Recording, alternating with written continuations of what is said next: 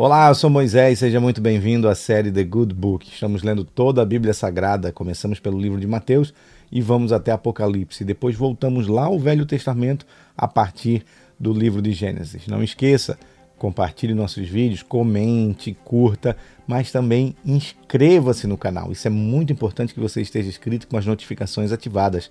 Aí tudo que nós compartilharmos aqui, você recebe uma notificação e fica sabendo. Que Deus te abençoe muito obrigado, somos muito felizes por termos você aqui conosco. Nós estamos utilizando a, para a leitura a Bíblia de Estudo de John Wesley, tá bom? Da Sociedade Bíblica Brasileira, uma linguagem maravilhosa e de fácil compreensão. Não esqueça que a gente também está nas plataformas de áudio, é, Apple Podcast e também no Spotify. Vamos lá, vamos para a leitura. Nós lemos uh, o capítulo de número 15, nós lemos o capítulo de número 15, Jesus e as tradições dos anciãos, a mulher cananeia, a segunda multiplicação, a Jesus cura muitos enfermos e a segunda multiplicação de pães e peixes. Agora nós vamos para o capítulo de número 16 do livro de Mateus. E essa leitura se inicia assim: Os fariseus e saduceus se aproximaram de Jesus e, tentando, pediram-lhe que lhes mostrasse um sinal vindo do céu.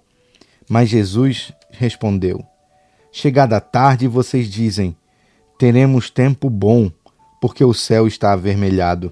E pela manhã vocês dizem: Hoje teremos tempestade, porque o céu está de um vermelho sombrio. Na verdade, vocês sabem interpretar a aparência do céu. Então, como não são capazes de interpretar os sinais dos tempos? Uma grande geração perversa e adúltera pede um sinal mas nenhum sinal lhe será dado senão o de Jonas. E deixando-os, Jesus se retirou. Versículo de número 5: O fermento dos fariseus e dos saduceus. Ora, tendo os discípulos passado para outra margem do lago, esqueceram-se de levar pão, e Jesus lhes disse: Fiquem atentos e tenham cuidado com o fermento dos fariseus e dos saduceus. Eles, porém, começaram a discutir entre si, dizendo: ele diz isso porque não trouxemos pão. Jesus percebeu isso e perguntou: Por que estão discutindo entre vocês, homens de pequena fé, sobre o fato de não terem pão? Vocês ainda não perceberam, nem se lembram dos cinco pães para cinco mil homens e de quantos cestos vocês recolheram? Nem dos sete pães para os quatro mil e de quantos cestos vocês recolheram? Como não compreendem que não estava falando com vocês a respeito de pães? Tenham cuidado com o fermento dos fariseus e dos saduceus. Então entendeu que Jesus lhes tinha dito que tivessem cuidado não com o fermento usado no pão, mas com a doutrina dos fariseus e dos saduceus. Versículo 13, a confissão de Pedro.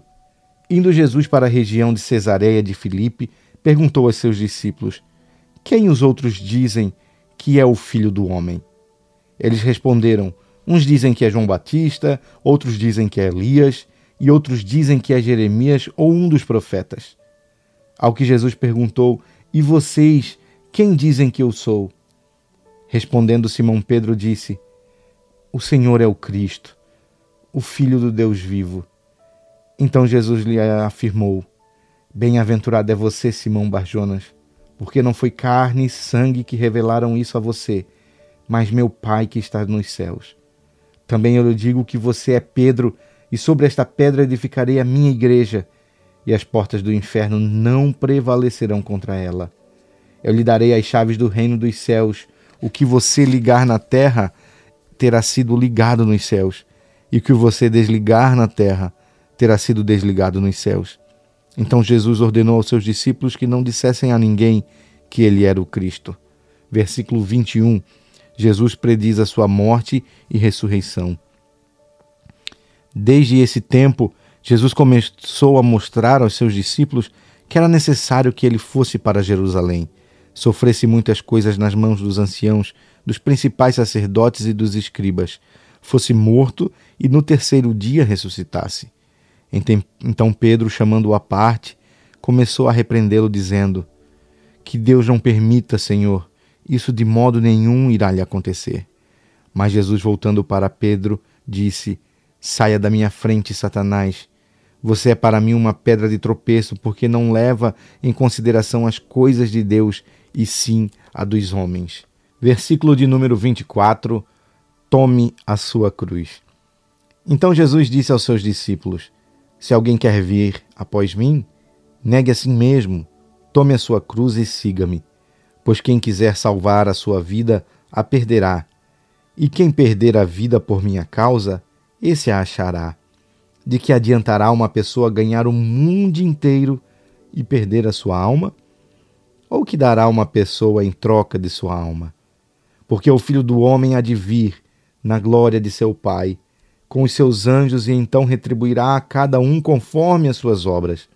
Em verdade lhes digo que dos que aqui se encontram, existem alguns que não passarão pela morte até que vejam o Filho do Homem vir no seu reino.